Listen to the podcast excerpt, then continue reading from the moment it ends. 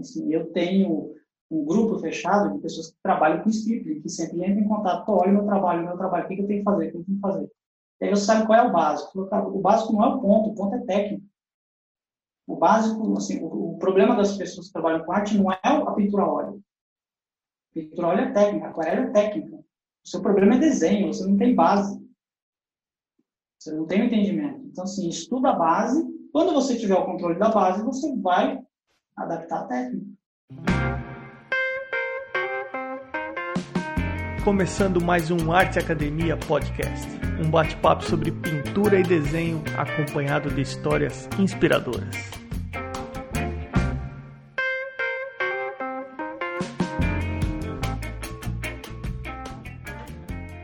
Tudo bem por aí? Espero que sim. Vale de início muito obrigado às pessoas que passaram pelo arteacademia.com.br nessa última semana.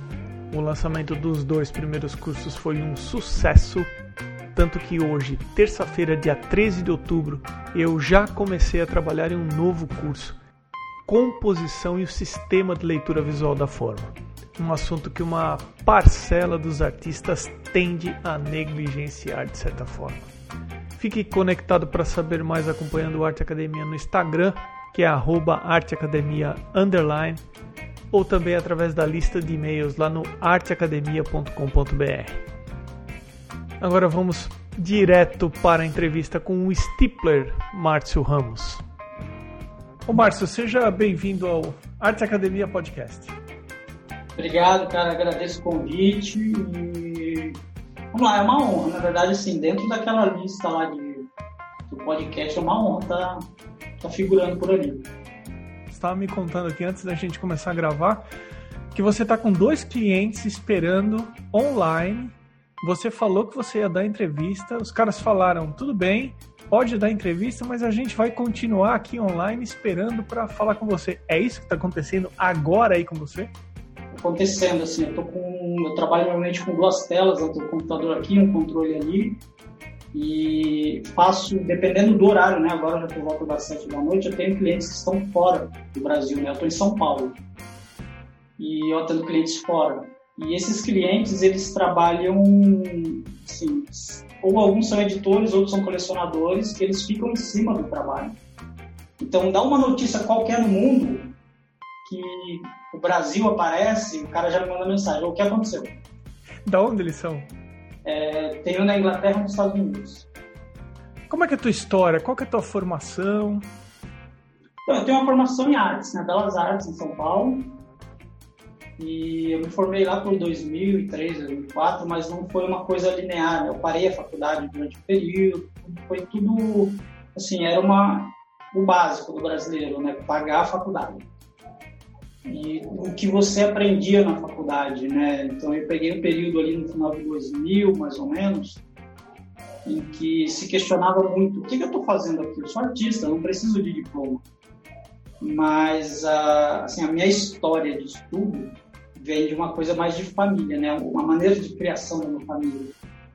É, o meu pai sempre falava para a gente: você não tem que estudar para decorar, você tem que estudar para entender e você tem que buscar todas as opções possíveis para você ter uma segurança, que daí dá conselho né, de pai, financeira.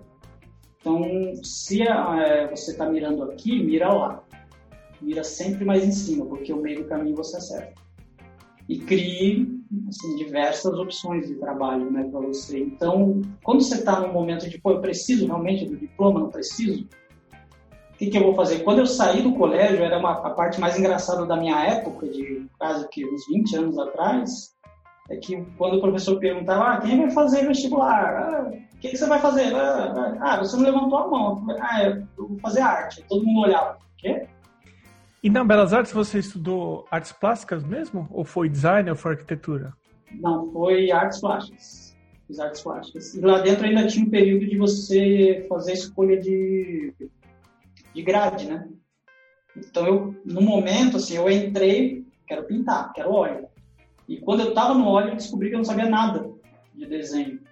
E aí o próprio professor falou, ó, o, o pontilismo, na verdade, veio dessa época. Ele falou, ó, eu não conseguia entender o que era uma passagem de iluminação de bordas.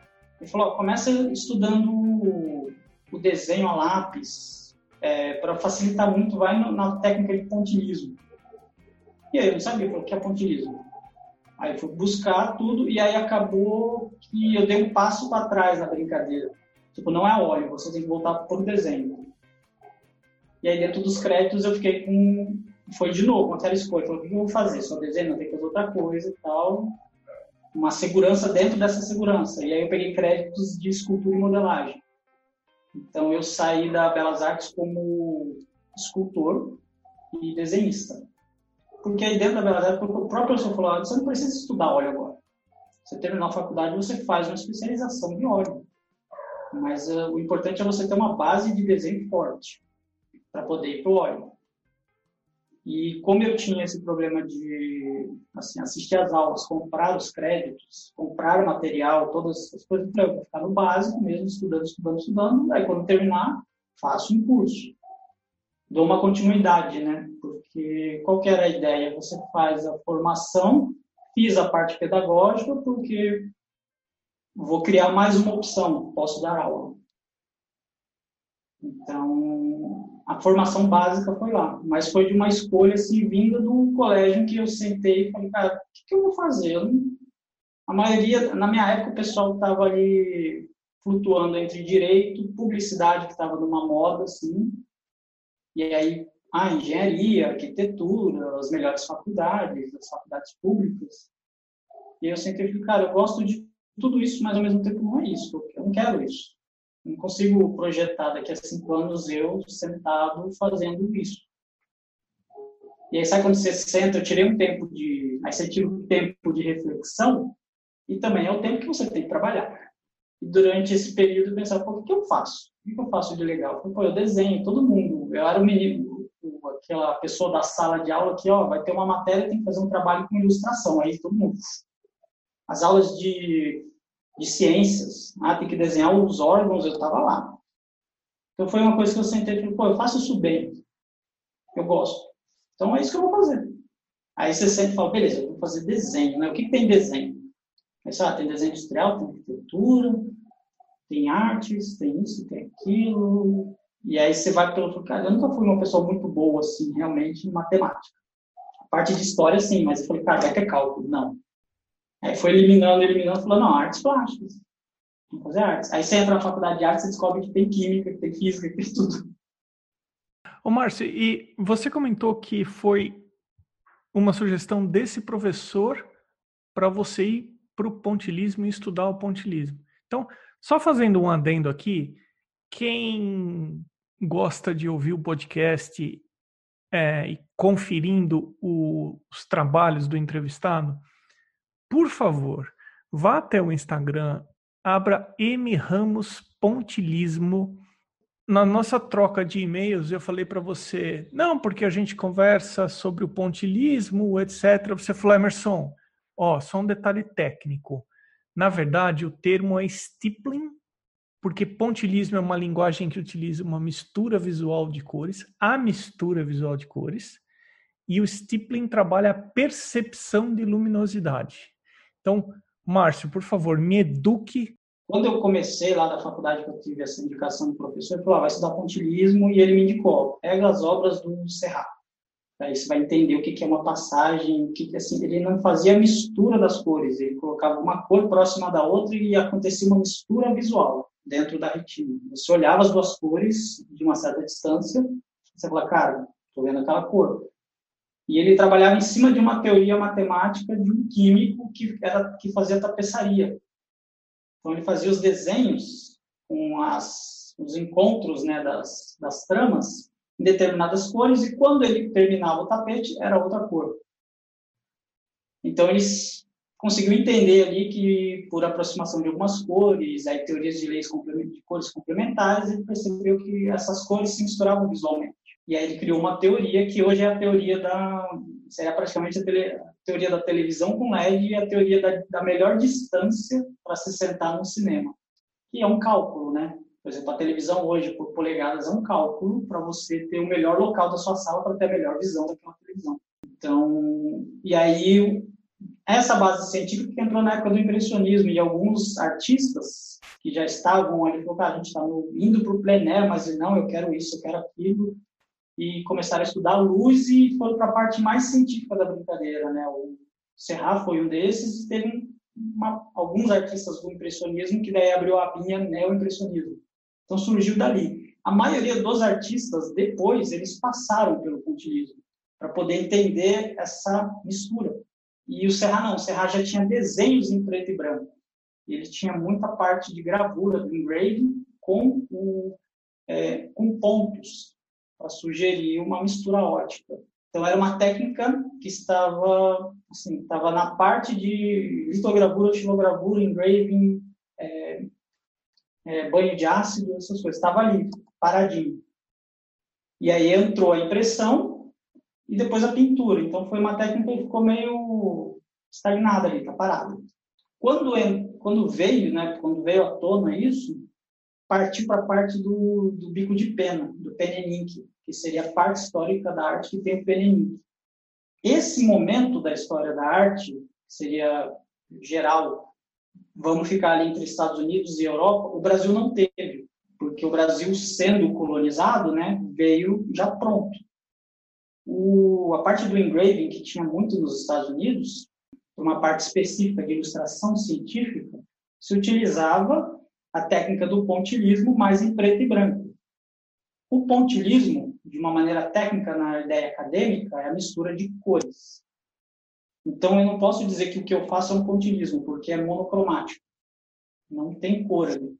Entendi. Então, se criou um termo nos Estados Unidos que se chamou stippling, que é a mesma coisa, que pontilhar, é o stippling.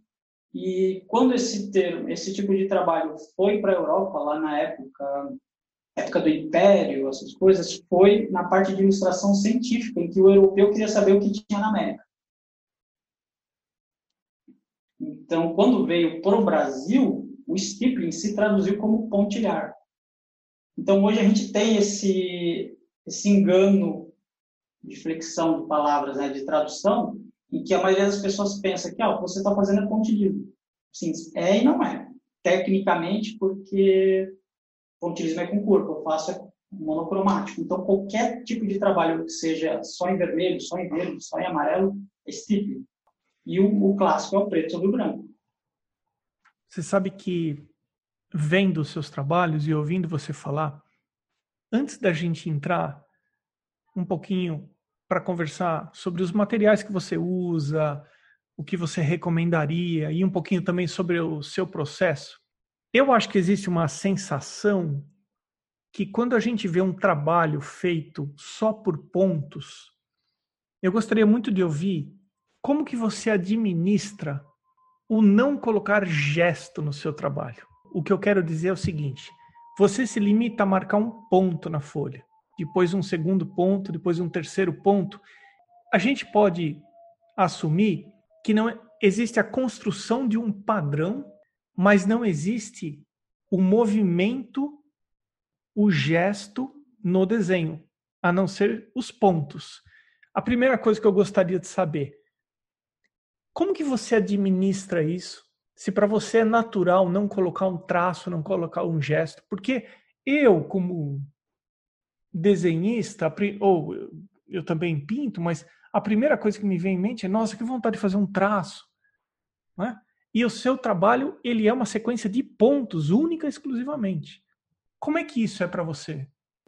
Então, tenho, assim, tem uma... O pessoal sempre pergunta disso, ah, por que não é um traço? E assim, como eu sou uma pessoa, assim, eu estudei arte e tudo, mas eu gosto da parte muito técnica, eu vou muito, vou esmiuçando as coisas para poder entender.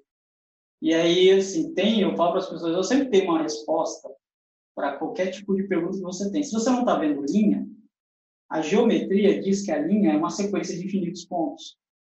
Se eu colocar infinitos pontos e emular uma linha, você vai enxergar uma linha, porque você está uma direção. E o seu cérebro vai entender como uma linha. Não, e o, o que acontece? Se eu colocar uma linha e dissolver essa linha em pontos adjacentes, você não vai saber que é uma linha. E você faz isso ou você só fica nos pontos? Depende da saída do trabalho. Quando o trabalho é gráfico, eu coloco uma linha para existir uma borda entre o, a imagem e o restante. Quando o trabalho ele tem uma saída mais artística, quando eu faço uma saída para galerias ou para é, colecionadores, aí não tem linha, não coloco linha. Aí eu trabalho dentro do purismo, que também é uma característica de valor agregado à obra. Não, mas muito legal isso que você está falando. De você delimitar uma, um contorno ou um fechamento para não correr o risco de abrir a leitura, né? Vamos chamar assim. Sim. Ah, muito bacana. Que legal. Porque normalmente quando eu não trabalho com linhas, você usa o background junto, você faz uma interação na imagem com o background. Quando tem uma linha, existe uma separação. Porque normalmente você sabe que quando a saída é gráfica, vai ter um recorte para poder colocar aquela imagem dentro de um, um periódico, um livro, né?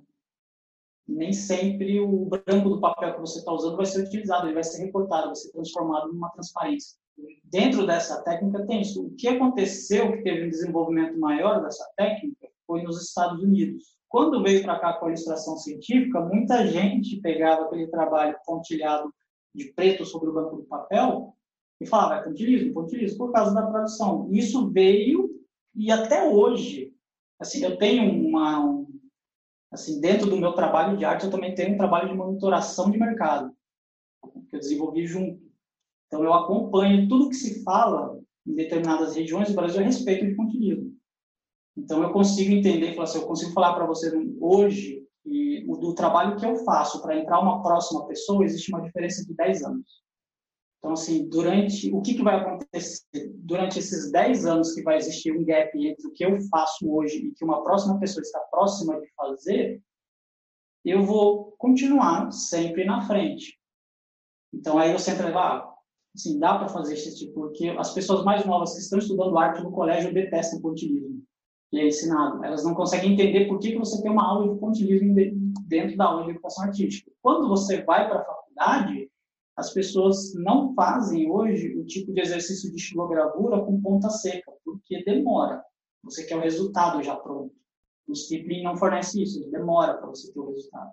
Então, eu consigo entender que, assim, dificilmente vai chegar uma pessoa a fazer hoje no Brasil e em determinadas áreas, mas não é 90% de certeza, né? Sempre vai ter aquele que escorregou para fora, mas dificilmente alguém vai trabalhar essa técnica hoje.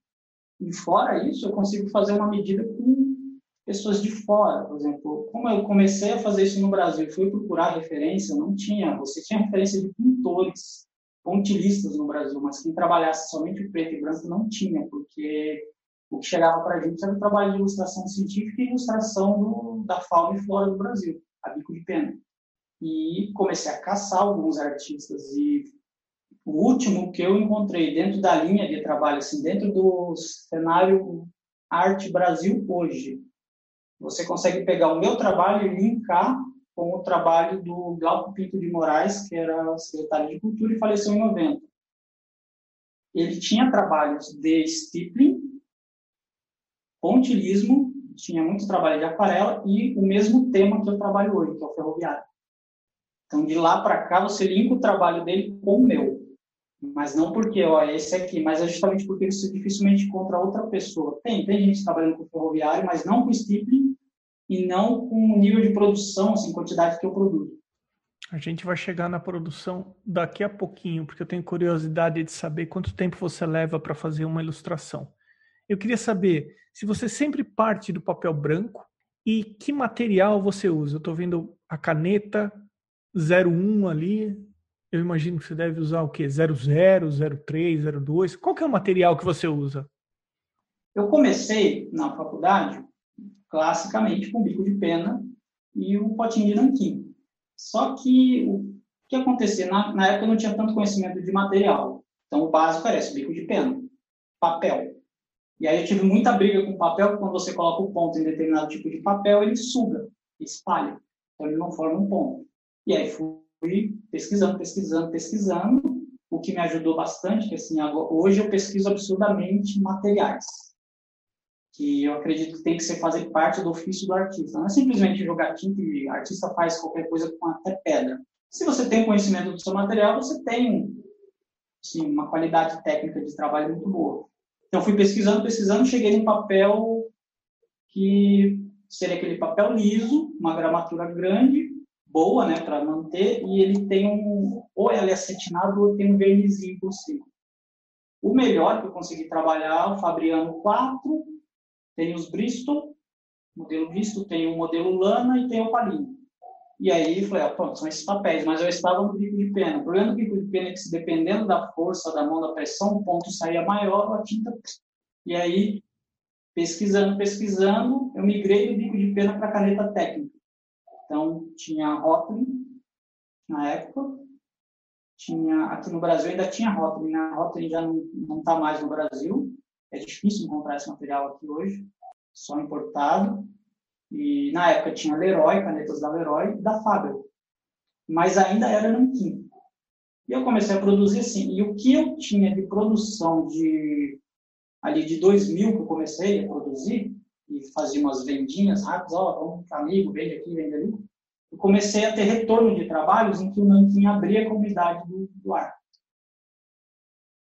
Aí eu comecei a perceber, olha, o nanquim, ele dá um problema. O papel é bom, ele não absorve, ele tem um pH neutro, não amarela, mas o nanquim, ele absorvia a umidade do ar e o ponto em determinado momento abria. E aí comecei a pesquisar, pesquisar e tive acesso à caneta técnica, que seriam as pens hoje, né, as canetas técnicas. E, e aí fui testando todas. Ah, essa aqui você faz o ponto, quando você encosta ela abre porque tem muito álcool, essa aqui, etc. Esse aqui, e cheguei a uma caneta que é, hoje que eu utilizo, que é da Copic é a linha multilínea. E, mas assim, testando todas, eu comecei a trabalhar com essa justamente por o material dela ser o que me atende. Ela é uma recarregável, se a ponta de tanto bater, ela entra, você consegue trocar a ponta, você configura com o corpo da caneta. Então, assim, serve. E a tinta dela é uma tinta arquivo. Então, ela entra e já cria uma camada por cima. Então ela é durável. Qual que é o tamanho normalmente da área que você trabalha? Eu a base de trabalho é um A4. Eu consegui centrar o meu trabalho no A4 hoje. Então, assim, é, ocupo ali uma, praticamente uma folha inteira e dependendo do tamanho que, a, que o desenho ocupa, eu mudo a ponta da caneta. Se for um trabalho muito pequeno, uma 0,3. Se for um trabalho que ocupa muita coisa, eu posso ir até a 0,1. Para quem está ouvindo o podcast agora, eu acho que vai ficar mais rico ouvir o podcast e conferindo visualmente o que nós estamos conversando. M. Ramos Pontilismo sobre o trabalho impressionante do Márcio. Márcio, e quanto tempo você leva, em média, para fazer uma ilustração em tamanho A4?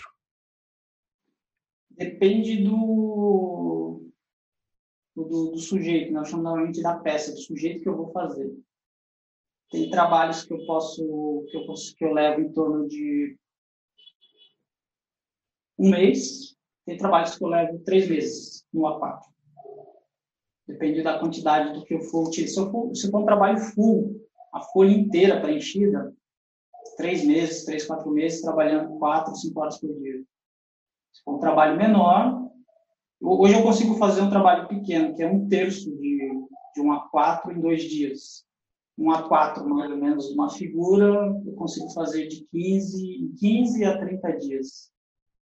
Então vamos colocar quatro, cinco horas são 20 horas por semana, 80 horas em um mês. Aí pra entre um para um trabalho, entre 80 e 120 horas aproximadamente para um trabalho em tamanho A4. Isso. O que é um stippling considerado de boa qualidade? Então, quando eu comecei a fazer, aí volto na faculdade, estudar isso, eu comecei no preto e branco, falei, cara, legal, eu preciso de referências, eu preciso entender como, como é feito, né? Quem faz isso? E aí que eu, consegui, eu comecei a entender o que era, assim, na faculdade, assim, que você entra na faculdade, sai, você começa a entender a realidade que você vive e contextualizar tudo. O Brasil não teve essa época, não aconteceu, ela veio de fora. E aí você até sempre pensou, a semana de 22, ela não veio do Brasil, ela veio de fora. As, as pessoas da semana de 22 estudaram fora. Elas trouxeram isso para o Brasil. Não é uma coisa que nasceu aqui da academia e borbulhou. Elas trouxeram de fora, né? Então, e esse, esse período do bico de pena praticamente não existiu no Brasil. Ele vinha muito de fora, era muito material de fora. E o stippling, ele nasceu, digamos assim, que é uma a referência que eu tenho, nos Estados Unidos, de um artista que, na época, lá na pesquisa de internet, eu achei que cara, olha, esse cara faz. Esse cara faz, vamos estudar, e você não encontrava o cara. Cara tinha o site dele, mas você não encontrava ele. E ele era muito conhecido por fazer os headcuts do Wall Street Journal. Então ele fazia um A4 e era reduzido para uma coisinha muito pequenininha e era, por exemplo, a foto do colunista no jornal.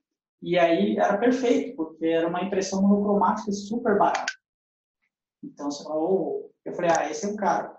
E aí eu começava a pegar os originais dele e eram muito pequenos. Então assim, falei, cara, o cara faz desse tamanho, peraí, como ele faz? Então você fica tentando adivinhar, né? o cara fica ali olhando e falou, não, ele usa uma lente. Então, eu falei, opa, já tem a lente ali. E sempre buscava o que ele fazia. Então, ele se tornou a minha referência de trabalho. Então, tudo que eu pensava em fazer, eu olhava o site dele e os trabalhos dele.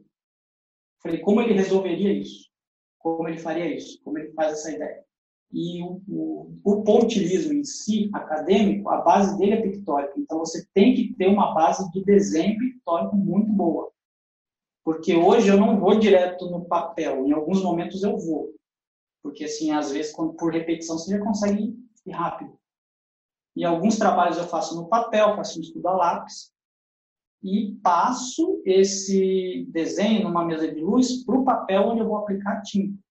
Porque se você aplicar o lápis, ela deixa o rastro do grafite, e se ele se misturar com o ponto, ele altera o visual. Então, mesa de luz, e passo o desenho no ponto.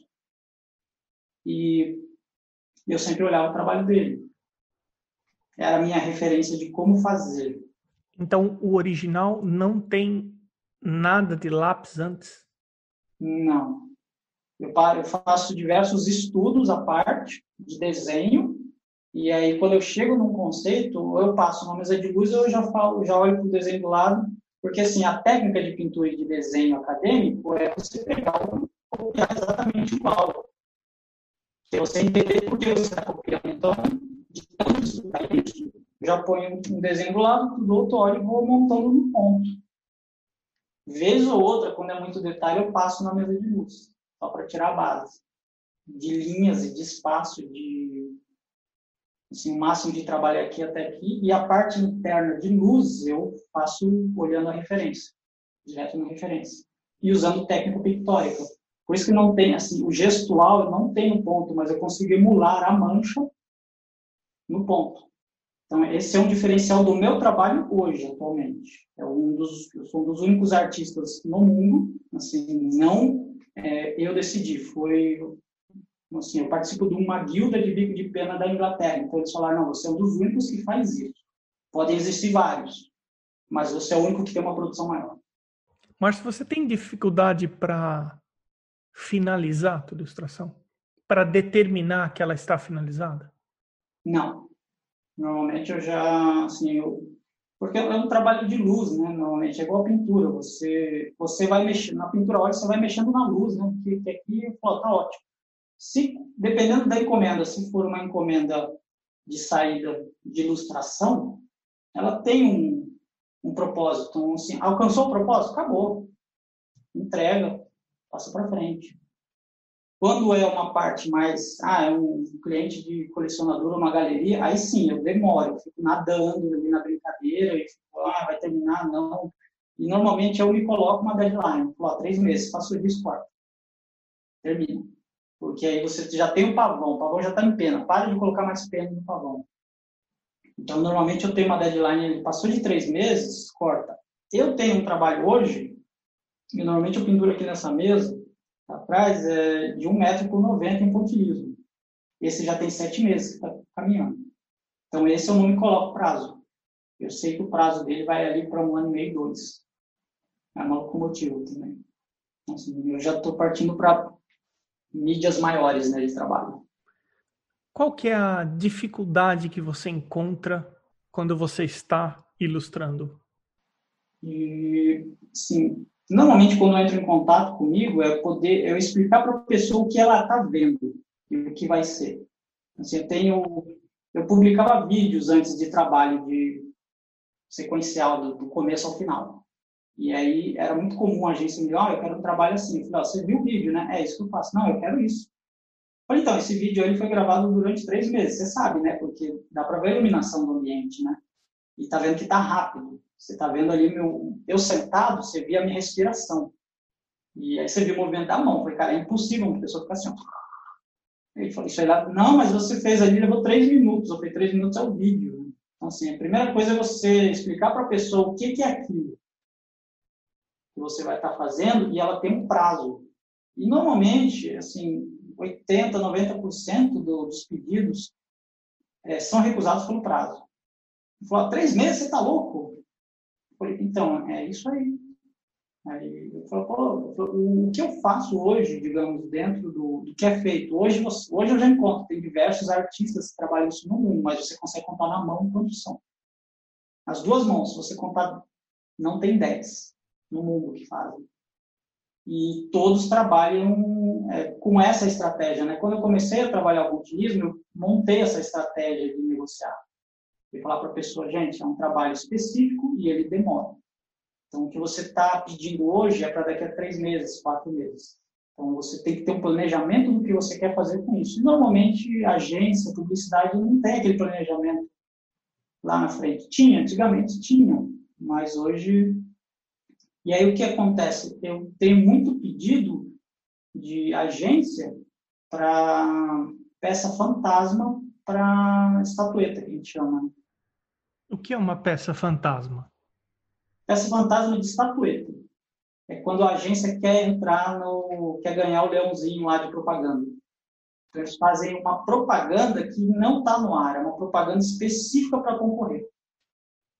E aí você vê aquela propaganda que era é muito especializada, tem artistas, é, pintores, tem, é demorada, tudo. E assim, eu peguei um trabalho que era para fazer para um veículo, em que ah, o veículo é artístico desde o momento, então a especificidade da técnica, etc. Eu estou pontilhando o painel do veículo numa mesa, a câmera passa e vai virando para ver, e aí pum, vira o painel do veículo. Então, assim, e aí eu tô dentro do carro, e aí eu tiro a caneta de, cima do painel, né, e quando a arte justifica e tal, era uma peça para o leão, para concorrer à estatueta. Mas não era uma peça que não ia para o ar. Assim. Entendi. Entendi. Então, quando, assim, é um trabalho para agência quando ele é muito específico. Ou quando você tem um cliente que, assim, você quer trabalhar a parte muito tradicional daquele produto. E aí, normalmente, são clientes de no Brasil não tem, são clientes fora do Brasil. E aí, quando a marca já é de fora, e o que vem para o Brasil, o que eu produzi aqui, foi para lá e voltou. Então, falando sobre clientes fora do Brasil, você comentou rapidamente no começo do nosso bate-papo que às vezes você encontra dificuldade de enviar trabalho para fora do país. Como é isso exatamente? Sim, tem um. Assim, quando eu comecei a pegar esses trabalhos, eu percebi que a maioria dos artistas são de fora. E esses artistas têm um retorno muito absurdo fora do Brasil. E eu comecei a perceber, assim, antes eu achava que o problema era eu, era comigo, né, com o meu trabalho. Eu, falei, cara, eu mostrava o meu trabalho, eu falei, olha, que o pessoal olhava. A primeira coisa que eu olhava, eu falei, então, é, cadê o trabalho? Você está mostrando uma impressão? Eu falei, não, esse é o... Original original. A pessoa, nossa, mas. E aí você, você começa a perceber que você tinha um trabalho muito acima do que os clientes trabalhavam. Né? E aí eu comecei a perceber que, cara, né, eu acho que esse trabalho não é para cá, estou no, no público errado. Não é porque, porque. Mas tinha um medo da arrogância. Pô, meu trabalho é muito bom para o Brasil. Você fala, cara, meu trabalho é muito bom para o Brasil, é muita arrogância. Na verdade, ele é muito bom porque é consumido aqui, né? Então, e ele está no nível do que é consumido lá fora de uma maneira normal, é uma normativa lá. Aqui não. Então, eu tinha que alcançar esse cliente de lá. E o problema do. Aí, primeiro, você tem a moeda, tem taxas, tem envio. E o trabalho, ele normalmente, quando ele ser muito específico, quando eu ia fazer um pedido de transferência ou envio, e ele passava em alfândega e falou, não, isso aqui é um trabalho de arte. Eu falei, não, é uma ilustração. Não, não, isso aqui é arte. Isso aqui precisa de um registro de arte, é um imposto de arte. E aí você entra naquela discussão, né, todo mundo no Brasil, ah, ilustração é arte, não é? Mas, cara, o cara da alfândega está falando que é, ele está dizendo que isso aqui é arte, mas isso aqui é uma ilustração. Então, tipo, o, o fiscal da alfândega, que não fez faculdade de arte, ele tem uma opinião crítica, assim, centrada, melhor e mais abrangente do que professores de faculdade críticos do Brasil. Falou, se o cara está dizendo que uma ilustração é arte, quem são vocês para dizer que não é? Porque ele vai taxar. E essas dificuldades de taxas de envio é o que normalmente não acontece lá fora. Então, um artista dos Estados Unidos envia para um editor de Nova York para Los Angeles e é um envio normal. Então, eu tinha uma dificuldade de atingir esses clientes, porque, ah, eu vou pedir para o Márcio lá, quem sabe vai ser mais barato. Não, eu trabalhava dentro do preço internacional porque eu conversava com tudo.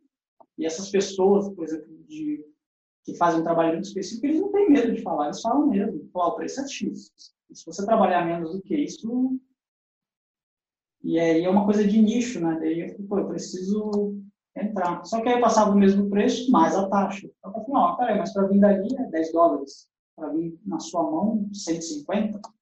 E aí eu comecei a perceber, uma, assim, qual era o relacionamento do Brasil com o mundo, em função até de recebimentos. E de 2000 para cá, isso eu acredito que já tenha mudado um pouco, mas é, eu consegui fazer investigações de fora do Brasil, assim, três países, Brasil, Argentina e Malásia, tem um bloqueio no PayPal para recebimentos do exterior e transferências de material, de, por exemplo, um print aqui para lá. Existe um bloqueio somente nesses países, porque o PayPal não trabalha com taxas internas e taxas que você inventa, que o seu país inventa, né, para isso. Eles não aceitam isso. Então, quando se você vendia alguma coisa em dólar, não existia uma transferência para o real. Você ficava com o valor em dólar ali e é assim. O que você falou? O que eu vou fazer com esse valor em dólar se eu não compro nada em dólar? E se eu comprar alguma coisa em dólar quando vier para cá, vai vir com a taxa de importação. Então, você tem um trabalho mais restritivo. E, mas ainda assim existe um bloqueio muito grande, porque aí você já entra no mercado de arte. O Brasil, hoje, é considerado, como, é, considerado a pia da lavanderia. Para você lavar arte no Brasil, é a coisa mais fácil, porque é um dos únicos países que não emite o COA, que é o certificado de rastreio da obra de arte, se você vende uma obra de arte aqui, 5% vai para a família ou, ou etc. Não tem isso no Brasil. Não existe essa certificação. E no resto do mundo tem. Então, quando o meu trabalho sai daqui e vai como arte, ele paga um imposto absurdo aqui, um imposto absurdo de entrada, e a pessoa que comprou o cara. E está dando cor. E aí, vou falar, legal, mas o Brasil não emite cor. Você, o IFAM tá, emite, tecnicamente, você paga uma taxa em cima, mas o cor não é válido no mundo inteiro. Porque você precisa que esse cor seja, entre numa rede internacional de registro de obras de arte, etc., para ver se foi roubado, isso, tudo. No Brasil não tem isso. E, mas, mas tem taxas absurdas para você receber qualquer valor, você tem que fazer um documento dizendo que me enviou uma obra, etc., e aí tem que recolher a taxa aqui, a taxa ali. Quando você vê, quando você recebe o valor, já não recebe. E existe uma dificuldade muito grande de trâmite bancário, que é o IBAN, que bancos estrangeiros não aceitam bancos, bancos daqui do Brasil. Porque falou, você está passando no IBAN num banco que... Não, não, não. Qual é o seu mercado hoje em dia? Cara, 90% é externo, Europa e Estados Unidos. Hoje eu consigo pegar 40% Estados Unidos e 60% distribuído na Europa, dos 90%. 10% eu tenho aqui no Brasil ainda. Os dois do começo da conversa ainda estão online aí no seu computador? Não, é, querem ver o trabalho, porque eu tô, tô no meio do trabalho de um e eles querem ver o trabalho, eles querem ver ao vivo, querem ver fazendo. Porque normalmente alguns gravam para mostrar para os outros. O que eu tenho, o que eu acho legal desse trabalho de, de ser exclusivo e isso que eu falo abertamente, assim, eu não caí de paraquedas. Quando eu estava na faculdade, eu sentei e falei, cara, ninguém faz isso. Eu vou fazer. Porque eu tinha naquela ideia de, ah, terra de cego quem tem um olho. Hoje eu descubro que em terra de cego quem tem um olho é caolho, não é nada, não significa nada. Porque se o público não, não entende o que você faz, não significa nada. Então, Mas eu falei, se eu faço e entro no mercado com esse trabalho é exclusivo, eu dou preço. Então eu tinha na cabeça, assim, na, na época, em 2000, mais ou menos, quando explodiu a animação no Brasil, todo mundo queria fazer 3D, etc. Eu conheci as pessoas ali desse meio do comecinho, eu conheci o Carlos Saldanha, ele trabalhava aqui, e vinha. Eu assisti uma palestra, uma palestra dele que foi assim, falei, cara, eu tenho que começar a pensar como artista e como também empreendedor dessa área. Você tem que saber vender meu trabalho. Porque ou você faz e alguém vende, que é um curador, ou um, um agenciador, ou você artista faz e você vende. São as duas opções. Se você pegar alguém para vender, ele vai puxar a luva da venda. E normalmente ele vai direcionar o seu trabalho, que é o que a galeria acaba fazendo. Então, vou falar, hoje, por exemplo, eu tenho galerias que entraram em contato comigo e me falaram, Márcio, o momento agora é do landscape. Eu falei, é, mas eu não faço landscape. Não, você está fazendo landscape a lápis, que a gente sabe. Então, o momento é o lápis também. Por exemplo, na Europa, o momento agora é do lápis e do landscape. E grandes formatos. Falei, é, mas eu estou centrado aqui no, nos pontos. Então, a palestra dele falava sobre é, o que o artista faz, o que, qual é o pensamento dele. Ele falou assim, existe uma demanda e você tem duas opções: ou você vai suprir essa demanda produzindo o que está sendo solicitado, ou você vai criar a demanda. E aí eu sentei e falei, ah, vou pelo mais difícil, né? Então, assim, eu, eu trabalho com isso, não tem mercado, então eu vou criar um mercado. Foi a primeira vez que você comentou algo de eu gosto. Ah, eu gosto de fazer locomotiva, eu vou fazer locomotiva. Ouvindo você, você me passa a ser uma pessoa bastante lógica, bastante prática e até pragmática. Eu queria puxar a conversa para o lado oposto. Onde que está a tua realização? Onde que está a tua emoção naquilo que você faz? Que você fala para mim assim, Emerson, eu me realizo quando eu atinjo isso, quando eu faço isso? Eu acho que é o... quando eu fiz o estudo acadêmico, o, meu professor na época falou, ó, aprenda o realismo, vá, mira sempre o realismo, que é o máximo, ele sempre vai ter mercado. E quando você chegar lá no realismo e você olhar para trás, você vai poder brincar em qualquer parte do seu estudo até o realismo. Mas, assim, o que eu consigo, que me deixa satisfeito, é pegar, por exemplo, um trabalho, olhar a referência e conseguir emular textura fazendo isso. Isso me deixa satisfeito. Eu a primeira vez que eu tive isso fazendo pontilhismo foi e era até engraçado. Você estava trabalhando numa locomotiva, eu ah, tem que fazer emular ali aquela placa de metal, aquela ferrugem, isso. E aí eu estava fazendo, fazendo, fazendo, e sempre eu tive aquele, aquela parte de pintura, né? Deixa a pintura descansar um momento e vai dar uma volta. Quando você volta, você encontra os erros que estavam viciados. E aí quando eu voltei, eu falei, cara, nossa, é, você tem aquele momento de catarse, de catarse, né? cara, olha o que eu fiz, eu nem acredito que eu fiz isso, eu consegui. E, e assim, e o que me deixou mais feliz é que eu não consegui por acidente eu tinha controle sobre o que eu estava fazendo. Então, podia conseguir e eu podia errar ao mesmo tempo. E eu podia utilizar o erro como um acerto. Eu falei, cara, isso é o que me dá o maior prazer quando a pessoa vem com um desafio, ó, eu quero que você faça isso. E eu consiga, assim, eu não preciso que a pessoa fala, nossa, está perfeito, porque assim, uma coisa que eu mais detesto é a pessoa falar, cara, ficou lindo. Pô, cara, você não está me ajudando. é isso aí.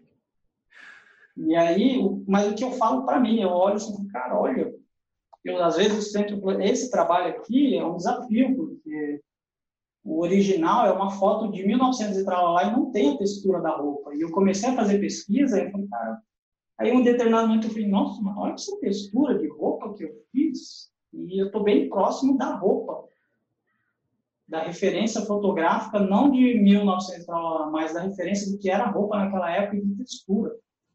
Assim, eu, às vezes, eu falei, cara, a maneira com que eu trabalho devagar e prestando atenção na iluminação, eu consigo ter o retorno. Então, tem uma satisfação imensa. E às vezes eu converso, não tem como conversar, eu converso com o gato. Falei, cara, você viu isso?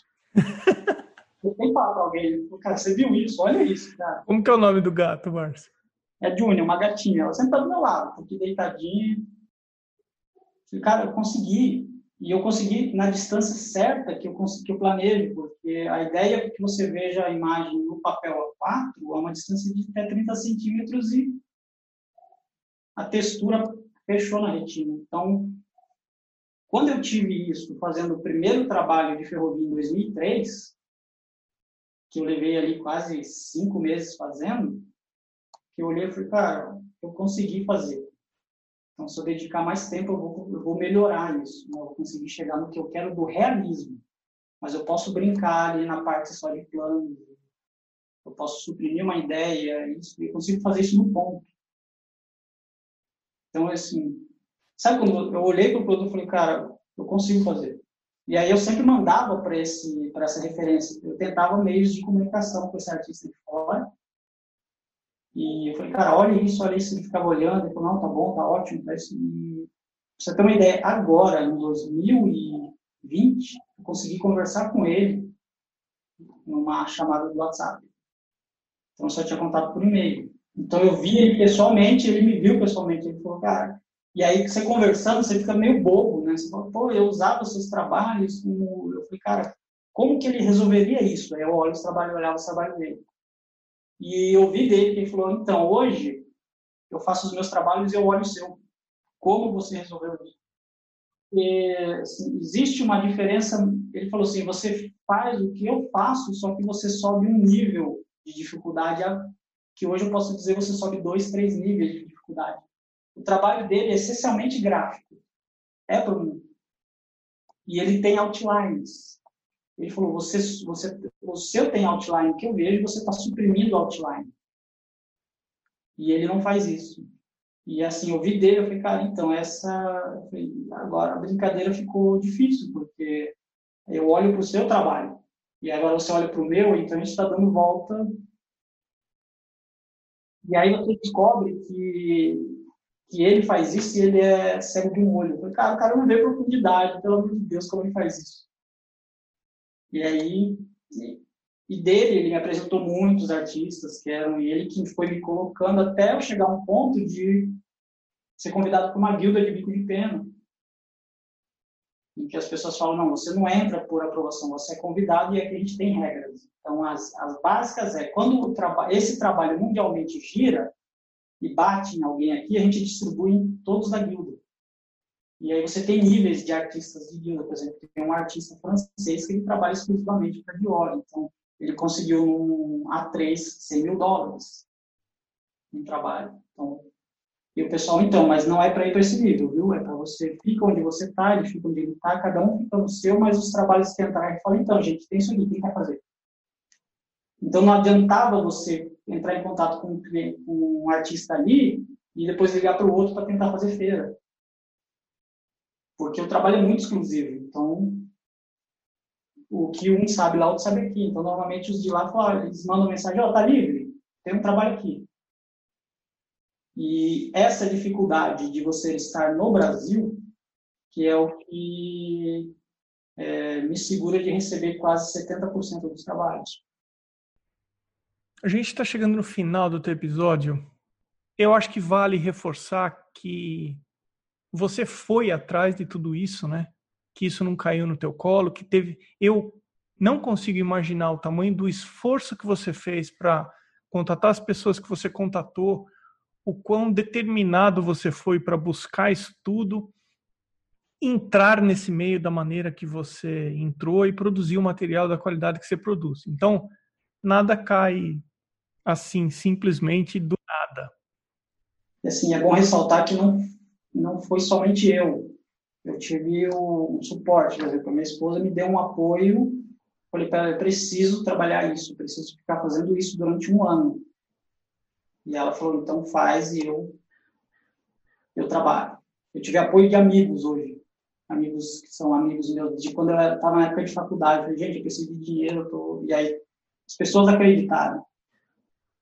Então, hoje, assim, e, e, o caminho ainda é longo, não é, assim, eu tento trazer esse, esse tipo de trabalho para o Brasil, mas a aceitação é muito, assim, é muito restritiva. Eu consigo ver hoje o mercado aqui que não está muito, ele é mediano, digamos assim.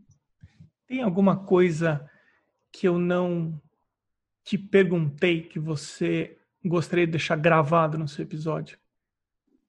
Cara, uma coisa que é comum e que todo mundo sempre me fala e acha que eu não, que eu não entrego, preços. Cara, eu tenho muitos amigos que falam, não, preço não pode falar, não pode falar. Cara, mas assim, se existe uma legislação que diz que você tem um produto na vitrine e tem que ter um preço, por que, que eu não posso? Ah, não, porque aí você... Eu cara, vamos assim, eu gosto de ser o mais transparente possível com o trabalho. Então, e quando você dá um preço, é porque você sabe defender o valor para chegar no preço. Então, eu normalmente eu falo para a pessoa assim, o trabalho, além de ter um storytelling para chegar nesse tema, ele é feito com esse material, ele é feito dessa maneira, ele é feito X horas por dia, ele é feito para essa saída. Quando você pegar, você transformar ele nisso. Então, assim, eu acabei e assim, eu não, não preenchi uma demanda, eu criei o um mercado para poder trabalhar. Comecei a fazer ferrovias e fui atrás de quem consome ferrovia e entendi como funciona o mercado de exclusividade e mercado de, assim, de, de qualidade. O tipo de trabalho que eu faço ele é um trabalho muito específico, muito é um nicho muito exclusivo e ele é muito antigo, ele exige muitas horas de estudo, muito, muito conhecimento, tanto de material quanto de desenho, não é simplesmente pontilhar. Isso tem um valor. E o preço reflete nisso. Então, assim, o meu trabalho ele consegue transitar tanto no seria o comercial aberto, ilustração, agências, quanto em galeria e colecionadores. Galeria é bem difícil, porque a galeria quer aquela coisa impossível. Tanto que, assim, esse trabalho que eu estou fazendo grande é o trabalho impossível da galeria, que a, galeria não vai, assim, ó, antes de você dizer, antes de você olhar o trabalho, eu já vou te dizer o que, que é o trabalho. Então, assim, ele já cria uma ansiedade na pessoa para entender, cara, isso aqui foi feito por pontos. É a mesma coisa que você, assim, e eles criam o storytelling. Imagina um grupo de monges montando uma, uma mandala de areia. E assim, isso reflete no, no preço final. Então, você cria uma demanda para colecionador, que ele, o cara fala assim, pô, você, dentro da linha de produtos, do que eu tenho aqui de arte, você se encaixa aqui. Então, eu tenho uma coisa linear de coleção. E a partir do momento que você, é, como artista, um curador consegue te encaixar numa linha de tempo de artistas reconhecidos no Brasil dentro do período de arte, já entra o preço e valor também. Então, tanto para óleo, porque assim, eu conheço artistas que hoje um trabalho de grande formato chega a 15 mil reais na óleo. E as pessoas, não, eu não vou falar. Olha, você tem que falar o preço. As pessoas têm é, ter ideia de que assim, não é caro. Ele, existe uma bagagem para ele chegar nesse valor e reflete no preço. Então, assim, quando o pessoal me perguntar, ah, o seu trabalho quanto é? Eu falo, é a partir de A4. Um A4, hoje, eu negocio a partir de no Brasil, a partir de 3, 4 mil reais. Na Europa, a partir de 3 mil euros. Depende do local. Ah, para fazer um pequenininho. Cara, um pequenininho, mil, dois mil reais. E aí você já entende, é, você já consegue perceber se é aquilo é o seu público ou não. Quando o público fala é caro, normalmente eu respondo assim, chega a ser arrogante, mas isso aí eu aprendi, eu defendo o meu trabalho de uma maneira que se for arrogante eu vou defender. E para entender isso, eu fui conversar com vendedores de, assim, eu tive acesso a um vendedor de Ferrari. Falei, cara, isso aqui é um país pobre. Como que você vende um carro de mais de um milhão? Falei, ninguém chega e fala que é caro. Ele falou, cara, é, é o inverso, não é caro. Ele não é para você. E, e, ele falou assim, e para responder da pior maneira possível, não é caro, é você não tem dinheiro para comprar. E aí eu falo, quando a pessoa fala que é caro, você já entende que, ah, não, é. Falei, então, aí, sim, não vou ser arrogante, porque ele está perguntando, é uma coisa básica. Ah, nossa, 3 mil reais, 4 mil reais, não é caro? Eu falei, não, ele tem, assim, tem um valor. Pode ser que não seja o que você está procurando. Mas você consegue artistas no mercado. Assim, eu tenho um grupo fechado de pessoas que trabalham com script, que sempre entram em contato, olha meu trabalho, meu trabalho, o que eu tenho que fazer, o que eu tenho que fazer. E aí você sabe qual é o básico. O básico não é o ponto, o ponto é técnico. O básico, assim, o, o problema das pessoas que trabalham com arte não é a pintura óleo. A pintura óleo é técnica, a aquarela é técnica. O seu problema é desenho, você não tem base. Você não tem o entendimento. Então, assim, estuda a base. Quando você tiver o controle da base, você vai adaptar a técnica. E aí talvez você descubra que não, não é o pontilhismo que você quer, é o óleo. Então, assim, existe uma carga, existe um valor para refletir no preço. Então, eu falo abertamente, falo, um a quatro, um a quatro, três, quatro mil reais, dependendo do que você quer. E eu entendo do, assim, o que eu faço, para mim é um estudo. Eu não tenho aquele apego que eu vou guardar tudo para mim. Eu faço específicos para mim e para as pessoas que eu gosto. Quando o projeto é muito legal, eu falo, pô, eu quero participar. Sabe quando você pensa, pô, eu acho que isso aí vai ficar muito legal no meu traço. Aí eu negocio o valor. Porque eu quero participar. Não é você que quer que eu participe, é o inverso, eu quero, eu quero esse projeto. E eu vou fazer pra, de tudo para estar nele. Então eu, eu negocio o valor, não tem eu não vou pensar no que eu ganho agora, eu vou ganhar depois. Então, normalmente, alguns clientes, por exemplo, fora do Brasil, eu negocio o valor para livro, porque, assim, eu tenho projetos e são ilustrações para livros de autores clássicos europeus. Eu falei, cara, como eu não posso estar aí? Eu tenho que estar aí, né? Eu tenho que, você pensa, um dos artistas que eu gosto, que é o Bernie, que fez o Frankenstein, aquilo é um clássico. Então, assim, eu pagaria para fazer um trabalho daqui. Então, assim, tem trabalhos que eu faço, agora tem trabalhos que são. Eu, eu terminei o trabalho, você quer? É comercial? Vamos sentar e negociar isso. E, a, e, o Brasil tem uma pequena restrição a isso. As pessoas não, não, conseguem entender o que é uma cessão de direitos, o que é um licenciamento, o que é um uso de imagem. Não conseguem entender que, falar, primeiro você vai me dar 50% do valor, eu vou levar dois a três meses para terminar e eu te dou, sim, você paga a entrega. Não tem, ah, eu vou pagar tudo antes. Não, cara, é... Ah, mas é muito caro. Eu falei, não, é investimento, porque daqui a três, quatro meses você está pagando o mesmo valor. Então, para a galeria vale a pena. Para alguns tipos de ilustração também. Então, a saída, você vê que o consumo não é tão grande no Brasil. Como que as pessoas conferem o seu trabalho? Onde que você está? Quais são os seus endereços, redes sociais? Então, tem, o que eu estou trabalhando hoje é o que é o que você falou é o Instagram, que é o M Ramos Pontilismo. E essa é a parte engraçada da brincadeira. Eu não faço pontilismo, eu faço skipping. Mas como no Brasil você tem essa tradução, eu peguei o registro .com.br de pontilismo. Então, em si, o registro já vale bastante por ser nicho. E aí eu montei um site lá, só que eu estou reestruturando o site justamente por, em função disso, porque chega uma hora que cansa a brincadeira. Ah, eu estou fazendo pontilismo, então uma cara, você não está fazendo pontilismo. Então eu vou montar o site de uma maneira bem informativa a respeito. Porque muita gente fala, ah, pô, seu pontilismo é lindo. Eu falo, não, é stippling. Ah, eu quero fazer pontilismo, eu estou estudando. Não, você tem que estudar stippling. Eu fui uma dessas pessoas, até porque o seu e-mail também tem pontilismo.com.br, M Ramos Pontilismo, aí eu fui direto, exatamente o que você está falando que acontece, aconteceu comigo. E aí você falou, Emerson, não é exatamente isso, né?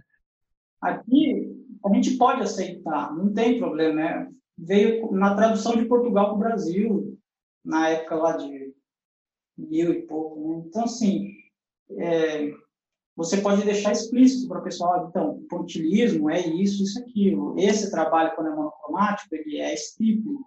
Isso para o mercado internacional, caso você queira ter uma projeção. No Brasil, você pode falar que é pontilismo, as pessoas vão aceitar essa ideia, né? porque acabou entrando no popular. Mas a ideia é sempre deixar mais claro. Né?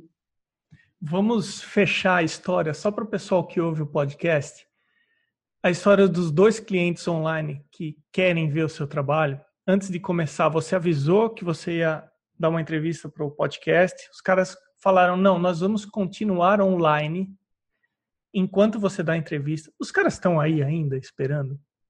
Tem, entrou mais um. Então tá bom, Márcio. Eu vou deixar você com seus clientes aí, mostrar o que você está fazendo, que os caras. Da onde eles são?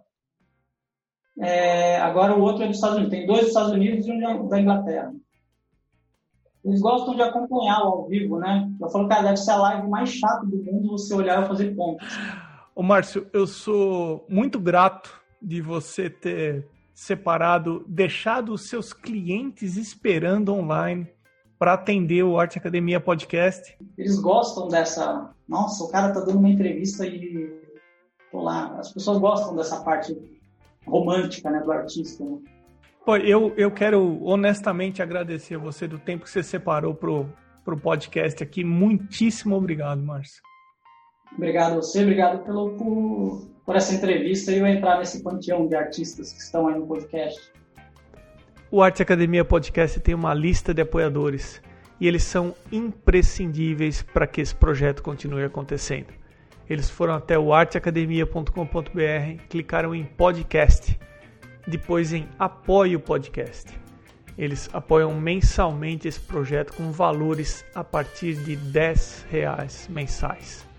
Considere ser um apoiador também se você acha que esse podcast vem contribuindo de alguma forma com o seu fazer artístico. Considerando o arroba na frente, a seguir o endereço no Instagram dos atuais apoiadores. Irmigar Underline Desenha, Pellegrini Ivana, Ana Frevi, Fabiano Araújo Artist, Mônica Mendes Artista, Barbizon Atelier, o Artista Criativo, Sérgio Underline Fuentes Underline Ilustra, Rogers.artist, Duarte Underline Vaz Underline, Mário Sérgio Freitas, Amanda Underline Novaes Underline Arts, Patrícia Underline PV, Flaviane Ponto Cunha, Pedro Leão Arte, Janaína Underline Aquarela, Arte Gravura e os mais novos apoiadores Mari Ponto Delmonte e Eliseu Gringo Álvares, com Z no final. Você pode também ser um apoiador anônimo e eu agradeço aos que optaram por apoiar dessa forma. Esse foi o episódio 66 com Márcio Ramos. Eu sou Emerson Ferrandini, obrigado pela companhia e até o próximo episódio do Arte Academia Podcast.